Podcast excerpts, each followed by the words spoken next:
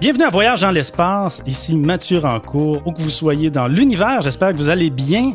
Et oui, nous sommes en vacances des balados réguliers cette semaine, mais l'univers, lui, ne prend pas de vacances, il semblerait. Alors, Claude Lafleur, bonjour. Bonjour Mathieu, bonjour tout le monde. On peut commencer par rappeler que nos balados sont accompagnés de fascicules écrits qui sont disponibles sur la plateforme Patreon. Mais cette fois-ci, c'est une première. Euh, vous allez avoir droit à un fascicule public, si on pourrait dire, qui a sa propre vie, euh, qui n'est pas attaché à un balado audio. Donc, Claude, d'où est venue l'idée d'offrir à notre, notre auditoire un fascicule écrit qui, va être euh, en fait l'objet principal cette semaine? En fait, comme on l'a dit, on est en vacances et les vacances m'ont permis de réaliser un projet auquel je réfléchissais depuis longtemps. Il y a, un certain nombre de notions astronomiques dont j'aimerais parler dans le cadre des balados réguliers, mais des notions qui sont un peu complexes, pas nécessairement faciles facile à comprendre, surtout si on, si on fait juste écouter. par exemple, quand on rajoute des chiffres, ça peut compliquer assez vite les choses. Fait que là, j'ai pensé profiter des vacances pour dire, je vais vous exposer certaines notions d'astronomie qui sont vraiment intéressantes, vraiment renversantes, vraiment épatantes, je vais le faire sous forme de fascicule. Donc, vous allez pouvoir le lire à tête reposée. Euh, peut-être parfois, euh, non pas que c'est compliqué, tout est vulgarisé, tout est clair, tout est précis, mais simplement, des fois, il faut peut-être relire deux fois une phrase pour être certain qu'on a bien compris ou peut-être relire le paragraphe précédent. Fait que je vous invite donc à les consulter, le fascicule qu'on publie, d'ailleurs, il est disponible présentement en ligne pour vraiment euh, explorer d'autres aspects de l'univers qu'on n'explore pas nécessairement dans nos balados parce qu'ils sont un peu plus complexes. Et en même temps, je vais le dire tout de suite, mais je vais pas mal le répéter, c'est que probablement que plus tard euh, cet automne, je vais revenir sur certains de ces concepts-là. Fait que ça serait bien que vous lisiez le fascicule, que vous intégriez ces concepts-là, parce qu'on va en parler un peu plus tard. Mais ça me permet donc d'élaborer un projet auquel je pense depuis longtemps et voici les vacances. Pourquoi pas faire ce fameux projet-là? Dans ce mini balado, on va vous introduire, dans le fond, le document écrit en question qui s'appelle Notre univers bizarre, mystérieux et époustouflant. Première partie. et oui, il y aura une deuxième partie. Euh, on aura la chance d'en reparler. Euh, à noter que le lien est disponible dans la description du balado. Alors, c'est disponible à tout le monde, que vous soyez euh, Patreon ou non. Il n'y a pas de différence, donc c'est disponible pour tout le monde sur notre plateforme Patreon. Le lien est dans la description du balado. À l'école, on nous a longtemps enseigné que la Terre faisait partie du système solaire composé d'une étoile, le Soleil, et de neuf planètes. Certaines de ces planètes possèdent une ou plusieurs lunes. Il y avait aussi des astéroïdes et des comètes, de minuscules astres auxquels on ne prêtait guère attention. Donc, Claude, on, va pouvoir lire dans le fascicule en question que depuis ce temps, les choses ont bien changé et se sont compliquées. L'univers n'est pas aussi simple qu'on l'enseignait quand on était jeune, hein, c'est bien ça? En fait, le point de départ du, fascicule, c'est de dire on a appris à petite école des notions simples, hein, que, le système solaire est fait du Soleil puis de neuf planètes. Là. Il y avait les petites planètes de type rocheuse comme la Terre, des grosses planètes comme gazeuses comme Jupiter, etc., Pluton mais on a appris dans le fond des notions assez simples d'astronomie. Sauf que depuis les dernières décennies, les choses se sont beaucoup complexifiées parce qu'on a découvert des notions différentes, on a découvert quantité de choses. Ne, serait-ce que, je pense que tout le monde est au courant maintenant, on ne dit pas que le système solaire est fait de neuf planètes, mais il est fait de huit planètes. On en a rétrogradé une qui est Pluton. On a évidemment aussi commencé à découvrir des planètes dans d'autres systèmes solaires, donc à l'extérieur de notre système solaire, autour de d'autres étoiles. Et là, on a découvert des planètes qui sont totalement euh, différentes de celles qu'on a ici. C'est-à-dire, il, il existe autour de d'autres étoiles, des planètes du genre qu'on n'a pas ici dans notre système solaire. Donc, là, on commence à élargir notre panoplie de planètes, de découvrir que plus que des simplement petites planètes rocheuses ou grandes planètes gazeuses.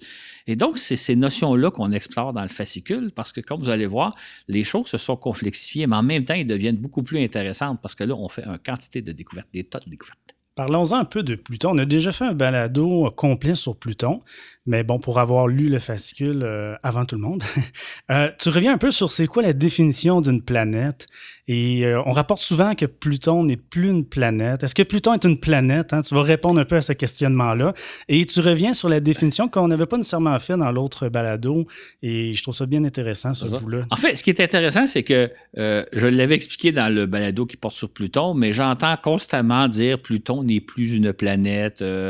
En fait, Pluton est toujours une planète. Euh, elle, elle n'a pas changé d'orbite, elle n'a pas changé de taille. C'est une planète, sauf qu'on a créé une nouvelle catégorie de planètes qu'on appelle les, petites planètes naines.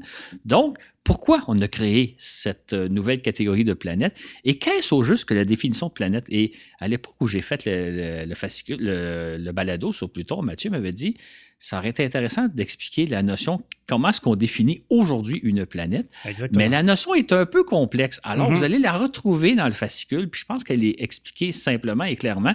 Et vous allez voir que avant ça, la définition de planète, c'était très, très simple. Aujourd'hui, c'est un peu plus complexe. Et je pense que dans le fascicule, si vous lisez comme il faut entre les lignes, vous allez voir que ça va le devenir encore plus complexe éventuellement.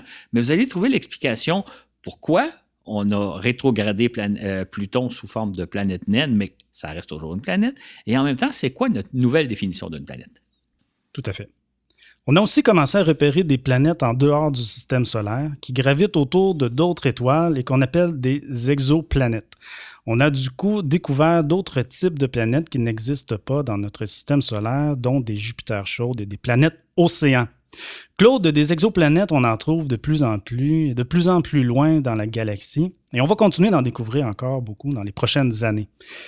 Donc, il n'y a pas si longtemps que ça, hein, si on revient à la petite école, euh, on ne pensait pas qu'il y en avait autant dans, notre galaxie et ailleurs. En fait, on a découvert des milliers de planètes et euh, je pense que dans le fascicule, je vais attirer l'attention, il y a une illustration, à mon avis, qui est assez épatante. On voit un ensemble de planètes, ils doivent en avoir à peu près une cinquantaine probablement, et là-dedans, il y a quelques planètes qui sont semblables à des planètes rocheuses comme la Terre ou semblables à des planètes gazeuses comme Jupiter. Mais autrement, il y a une quantité phénoménale de planètes qu'on ne retrouve pas dans notre système solaire. Donc, l'univers s'est beaucoup agrandi parce qu'il n'y a pas juste deux sortes de planètes, mais il y a probablement des dizaines de sortes de planètes qu'on n'a pas ici, mais qu'on commence à étudier puis qu'on va découvrir au cours des prochaines années. On découvre donc une grande diversité d'exoplanètes. Absolument. On considérait que le Soleil était une étoile de taille moyenne et assez représentative de l'ensemble des étoiles. On savait aussi qu'il y avait des étoiles de taille très différentes, certaines 100 fois plus grosses et d'autres 10 fois plus petites. Mais Claude, on a depuis découvert une vaste gamme d'étoiles, certaines très étranges. On va apprendre dans le fascicule que notre Soleil apparaît de moins en moins comme l'exemple type de toutes les étoiles.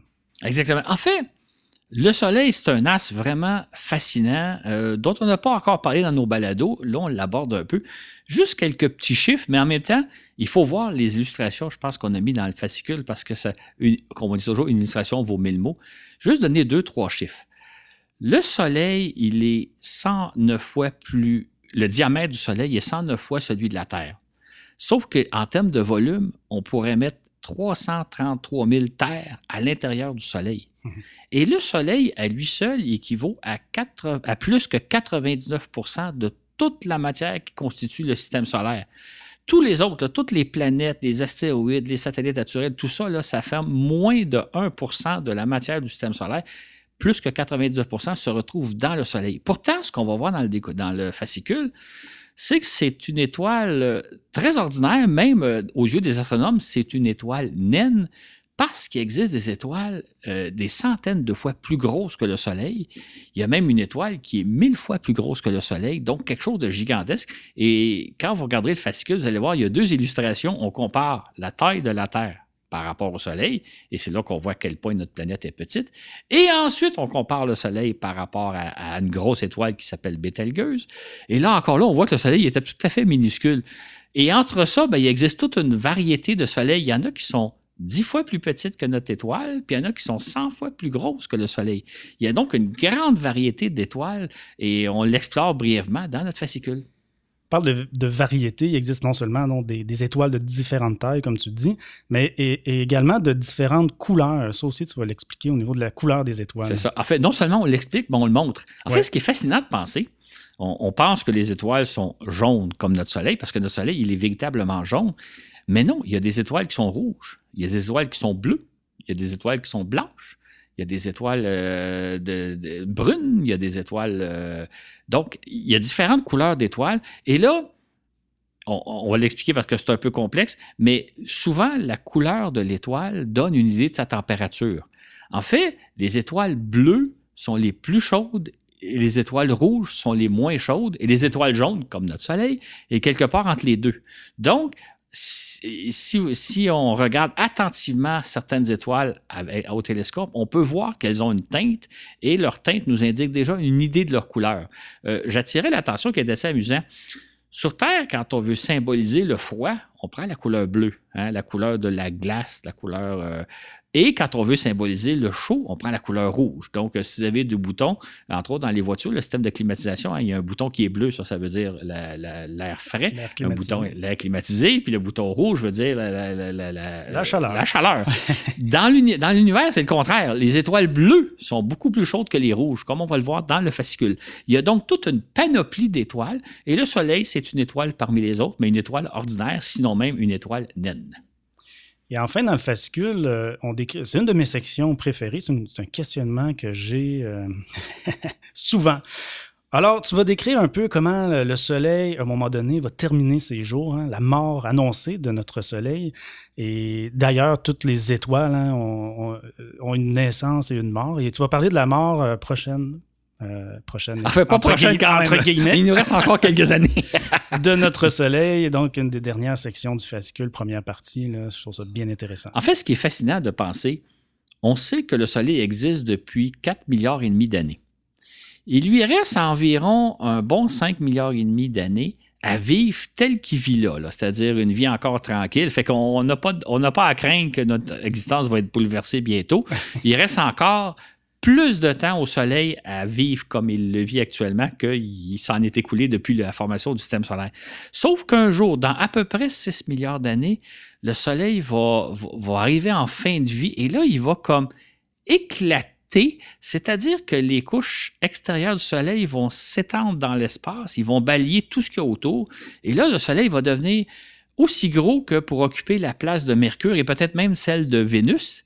Et là, il va sans dire qu'entre-temps, la Terre, elle aurait été pulvérisée. Euh, la, chaleur que va dégager ce soleil-là, qui va devenir ce qu'on appelle une géante rouge, euh, va avoir détruit toute la vie sur Terre. Mais en même temps, le noyau du Soleil va se contracter pour finalement produire ce qu'on appelle un flash de l'hélium. Et ça, c'est une explosion absolument spectaculaire. Maintenant, J'insiste sur le fait que c'est dans à peu près 6 milliards d'années, donc une durée de temps considérable. Et je, je, donne des chiffres dans le fascicule que je ne répéterai pas parce que des fois je me mélange dans mes chiffres, mais je compare un peu qu'est-ce que ça veut dire la fin du Soleil dans 6 milliards d'années. C'est une durée de temps qu'on peut difficilement imaginer, mais dans le fascicule, je vous donne des exemples qui nous permettent de comprendre que c'est dans. Il va s'écouler encore énormément de temps avant que la Terre soit pulvérisée. Et c'est pas quelque chose dont on doit vraiment se soucier ou se craindre. C'est dans tellement longtemps qu'on a le temps de faire notre vie sans problème. Tout à fait. Et c'est cet univers, un univers époustouflant, époustouflant que nos auditeurs auront la chance d'explorer euh, on ne va pas tout dévoiler quand même dans ce mini balado.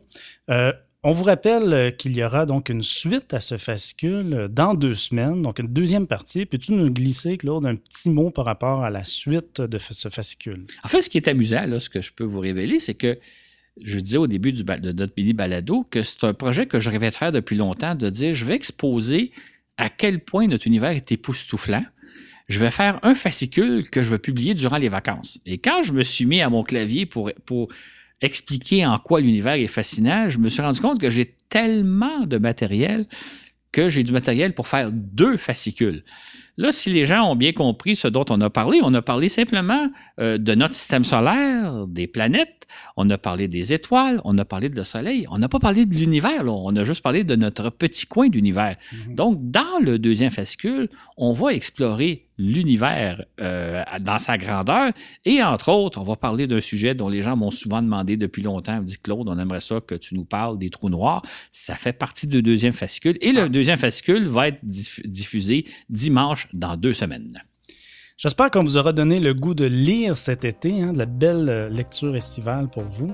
Euh, ça va être disponible, je vous le rappelle, c'est gratuit pour tous sur notre plateforme Patreon. Le lien est dans la description. Ça s'appelle Univers. Notre univers bizarre, mystérieux et époustouflant. On vous souhaite de bonnes vacances et on vous dit à la prochaine pour un autre voyage dans l'espace.